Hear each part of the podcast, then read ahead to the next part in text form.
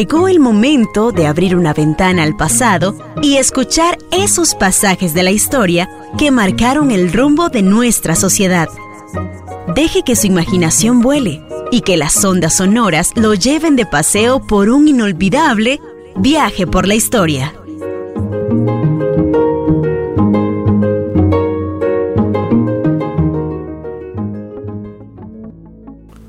Un personaje importante de la vida nacional es Luis Demetrio Tinoco. Curiosamente no es un personaje muy destacado en la vida cotidiana, sin embargo, está inscrito en la institucionalidad del país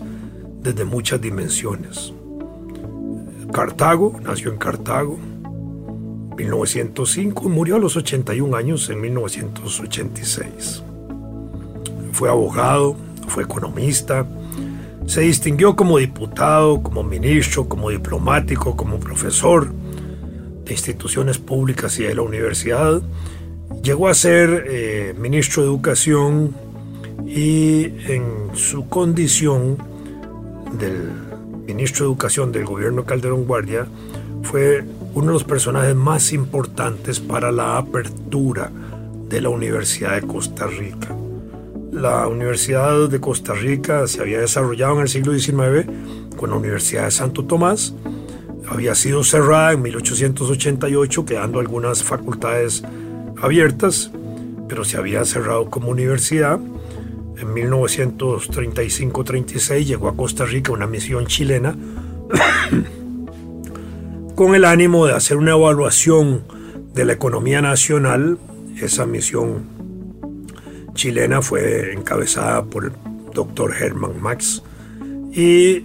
una misión cultural encabezada por el profesor Luis Galdames. Eh, para ese momento habían ya habido situaciones también especiales por las cuales Costa Rica enviaba a Chile a prepararse gente en el campo de la economía y de las finanzas públicas eh, y también de la educación. Ahí se fueron a preparar a algunos de los principales y grandes economistas de Costa Rica de aquella época, creo que uno de ellos era Julio Peña, educadores como Carlos Monge, Isaac Felipe Azofeifa, los hermanos Valerio, Rómulo y su hermano, grandes científicos nacionales, Lilia Ramos y otros, que fueron a estudiar a Chile, a prepararse en el campo de la pedagogía y de la historia y en otras ramas, que regresaron a Costa Rica e innovaron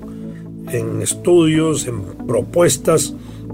educativas y quizás ellos fueron los gestores también para traer esa misión chilena a Costa Rica, tanto en el campo económico como en el campo educativo. En el campo educativo, Luis Galdames propone abrir la Universidad de Costa Rica, reabrirla. Incluso publica un libro, resultado de su informe, que se llama La Universidad Autónoma. Aquí recoge él los principios generales también de la Reforma de Córdoba, que es una reforma académica universitaria que se desarrolla en América Latina en 1918, que hace de la Universidad Latinoamericana una universidad distinta en su organización a las universidades clásicas europeas y norteamericanas y se convierten en universidades democráticas, populares, con una filosofía de que deben contribuir al desarrollo nacional, que deben estar inmersas en la discusión política del desarrollo institucional del país, que deben contribuir a mejorar el régimen democrático nacional y por supuesto con una organización democrática interna muy importante. Durante el gobierno León Cortés, eh, el proyecto de Luis Galdames no cobra fuerza. Sus ministros y él como el gobernante no le ponen atención a eso. Es hasta la llegada del gobierno de Calderón Guardia en 1940 cuando mm, Calderón asume esa tarea patriótica de reabrir la universidad, así como de impulsar la Caja Costarricense del Seguro Social, aspectos en los cuales empieza a trabajar desde el mismo día en que asume el gobierno, el 8 de mayo de 1940. Y su ministro, Luis Demetrio Tinoco, es justamente el encargado de impulsar ese proceso. 26 de agosto de 1940 se aprueba reabrir la Universidad de Costa Rica y empieza a funcionar en el año 41. En ese sentido, eh, Luis Demetrio, ministro, también tiene la característica de ser lo que podría llamarse un rector interino de la universidad. Porque el primer rector importante que se nombra es el licenciado Alejandro Alvarado Quiroz, uno de los hombres más brillantes, más extraordinarios que ha tenido Costa Rica, también abogado, presidente del Colegio de Abogados, hijo de un presidente de la Corte Suprema de Justicia, eh, hombre público destacado, constituyente de la Asamblea Nacional de 1917, uno de los hombres antiimperialistas de los años 20 más significativo, incluso como ministro. Alejandro Alvarado llegó a tener el mote, se le, se le decía internacionalmente, el canciller de la dignidad, debido a los enfrentamientos que tenía con el imperialismo, eh, con las políticas imperialistas en esos años que se trataban de aplicar en América Latina. Ese fue nuestro primer gran rector. El, primero interino, obviamente, fue Luis Demetrio Tinoco. Luis Demetrio Tinoco ya como hombre público empezaba a destacar desde 1923, cuando publica eh, eh, un librito sobre el Estatuto Político Provincial de Costa Rica, que es referido a los primeros años de la vida nacional. En 1925 hace una publicación también sobre efemérides, fechas nacionales a celebrar de carácter nacional. Después, en 1925, Luis Demetrio mantiene una discusión pública para crear una universidad. Ya ahí venía el germen importante de él. En 1927, en 1928, eh, Luis Demetrio estudia en la Universidad de Columbia y en Georgetown University School, eh, en, la Escuela de Servicio Extranjero, de diplomacia, digámoslo así. Eh, luego es profesor en 1929 de la Escuela Nacional de Agricultura, que es la que va a dar origen después a la Facultad de Agronomía cuando se funda la Universidad de Costa Rica. En el Liceo de Costa Rica se, se vuelve como profesor de educación cívica en una época en que la cívica jugaba un papel muy importante porque se procuraba formar ciudadanos para la república, ciudadanos para el buen vivir republicano. Y en ese sentido Ricardo Jiménez y otros personajes importantes habían hecho manuales de educación cívica importantes. Ya en 1930 eh, Luis Demetrio Tinoco es profesor también de la Escuela de Derecho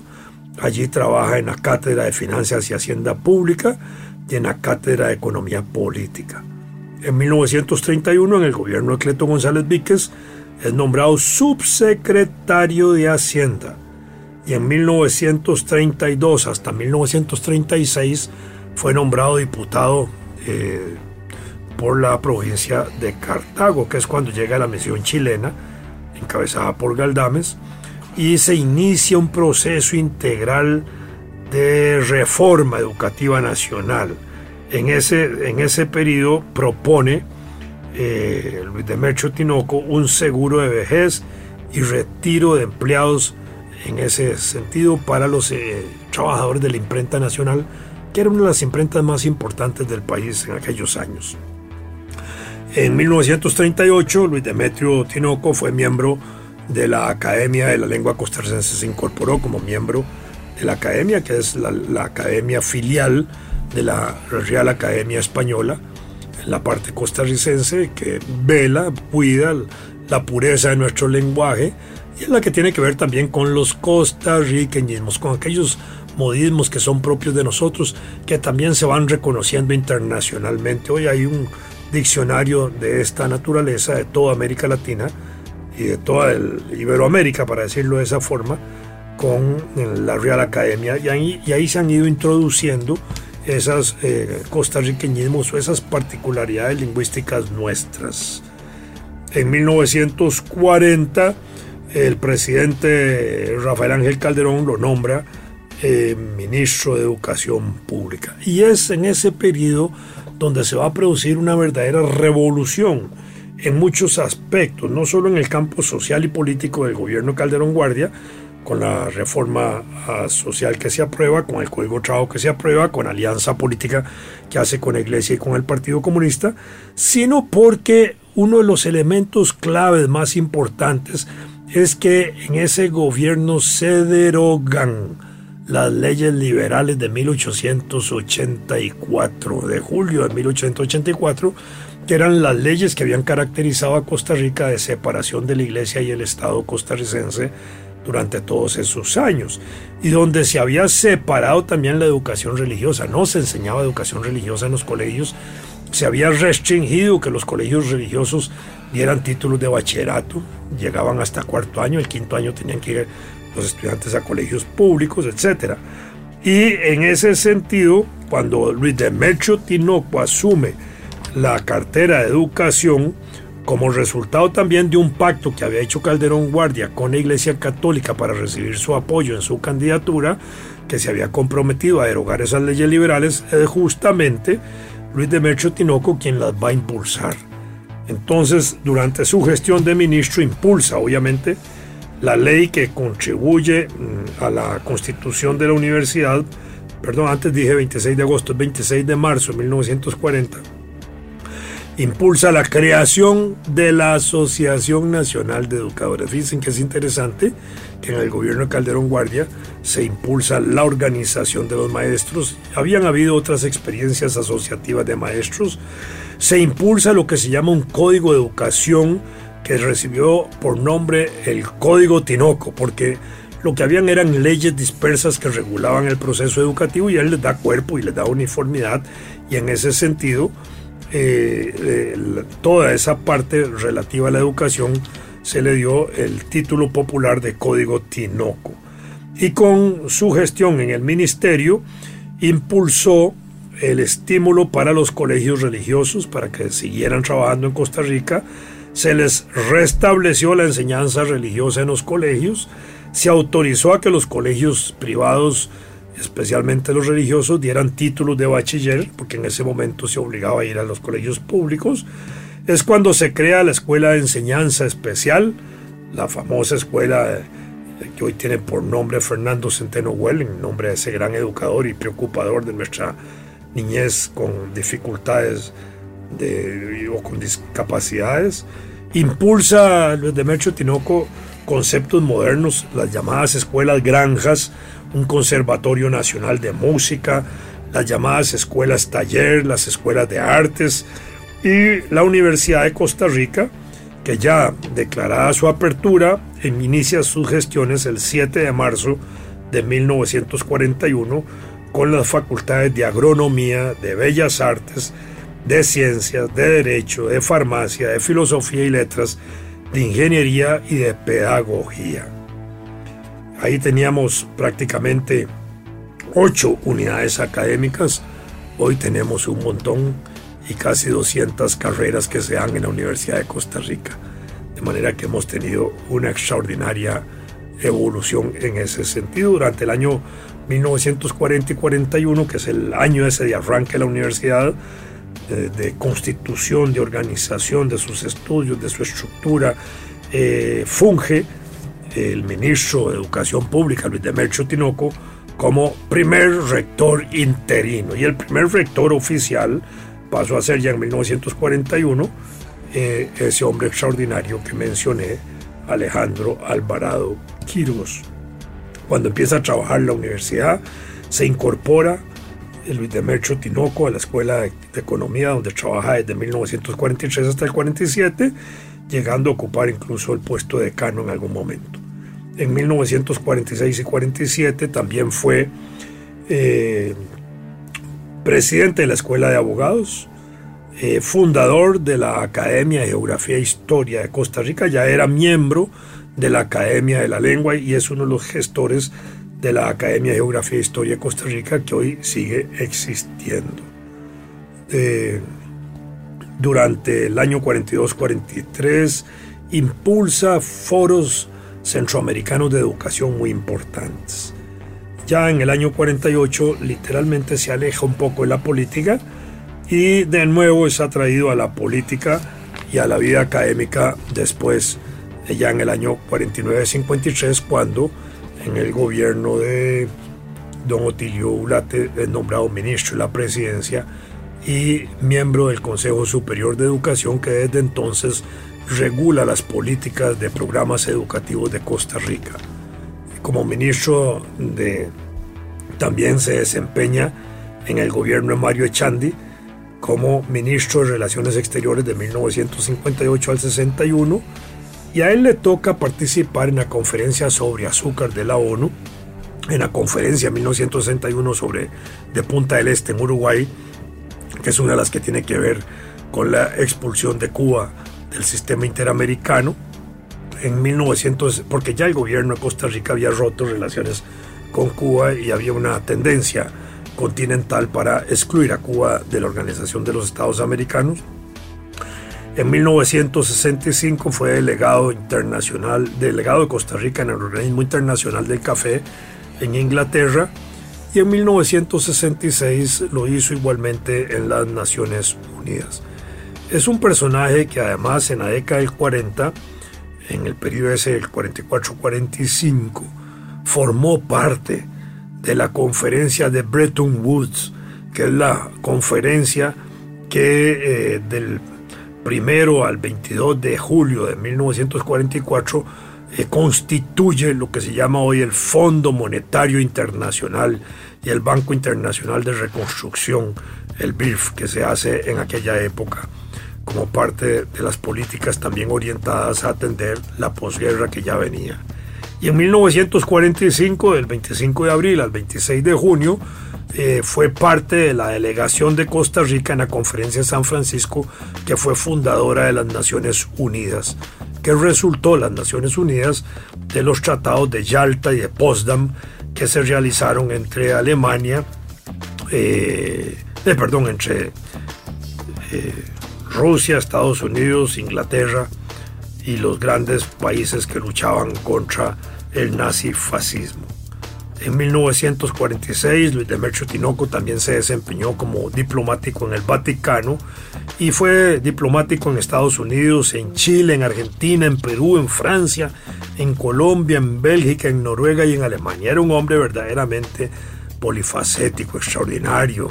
eh, múltiple en todo sentido. De, en 1979 y 1985 se desempeñó como profesor en distintos órganos importantes de la comunidad nacional. Fue miembro durante esos años 79-85, miembro, presidente y vicepresidente de la Comisión Interamericana de Derechos Humanos. Eh, honores que ha recibido el, el don Luis Demetrio son los honores de ser profesor emérito de la Universidad de Costa Rica, el doctorado honoris causa que se le brindó. Hoy también eh, la Universidad de Costa Rica tiene una de sus bibliotecas con su nombre, Luis Demetrio Tinoco. Está la primera, que es la Biblioteca Central, la madre de todas las bibliotecas, la Carlos Monge Alfaro, y la segunda en importancia, la Luis Demetrio Tinoco, que está volcada casi sobre aspectos económicos sociales. Y en el año 2001, uno de los honores máximos que da el gobierno, la sociedad costarricense, es cuando se le declaró benemérito de la cultura y la educación el 12 de marzo de ese año. Eh, Luis Demetrio era un hombre inteligente, desde joven mostró su inteligencia, era sumamente realista, un hombre que se reconocía como un hombre probo, honesto, sumamente meticuloso. Publicó una serie de trabajos importantes, uno de ellos sobre nuestro gran historiador Ricardo Fernández Guardia, diplomático, un trabajo importante a propósito de uno de los hombres libertadores de América de San Martín en el centenario de su muerte. Escribió un trabajito que se llama Evocación del 17 de agosto de 1850. Eh, tiene un trabajo que se llama Soñaron que estaba creando una república un trabajo sobre el derecho al patronazgo y tiene también en su vínculo con los derechos humanos y esta naturaleza un trabajo sobre los derechos del hombre en la ley fundamental del Estado de Costa Rica. Igualmente, eh, tiene un trabajo muy importante sobre el Congreso Constituyente de 1824, que es el que va a dar origen prácticamente a la República Federal de Centroamérica y en 1978 se recogieron eh, se recogió un texto de él que se llama Un nuevo derecho del mar. Lo mismo que eh, finalmente una de sus obras claves es uno que se llama Universidad de Costa Rica, trayectoria de su creación. De esta manera, mm, la vida de Luis Demetrio Tinoco es una vida que honra el país, honra la cultura, honra la vida universitaria, honra la vida diplomática y es uno de los hombres que más eh, pueden convertirse en un modelo a seguir por jóvenes, por generaciones, por profesionales.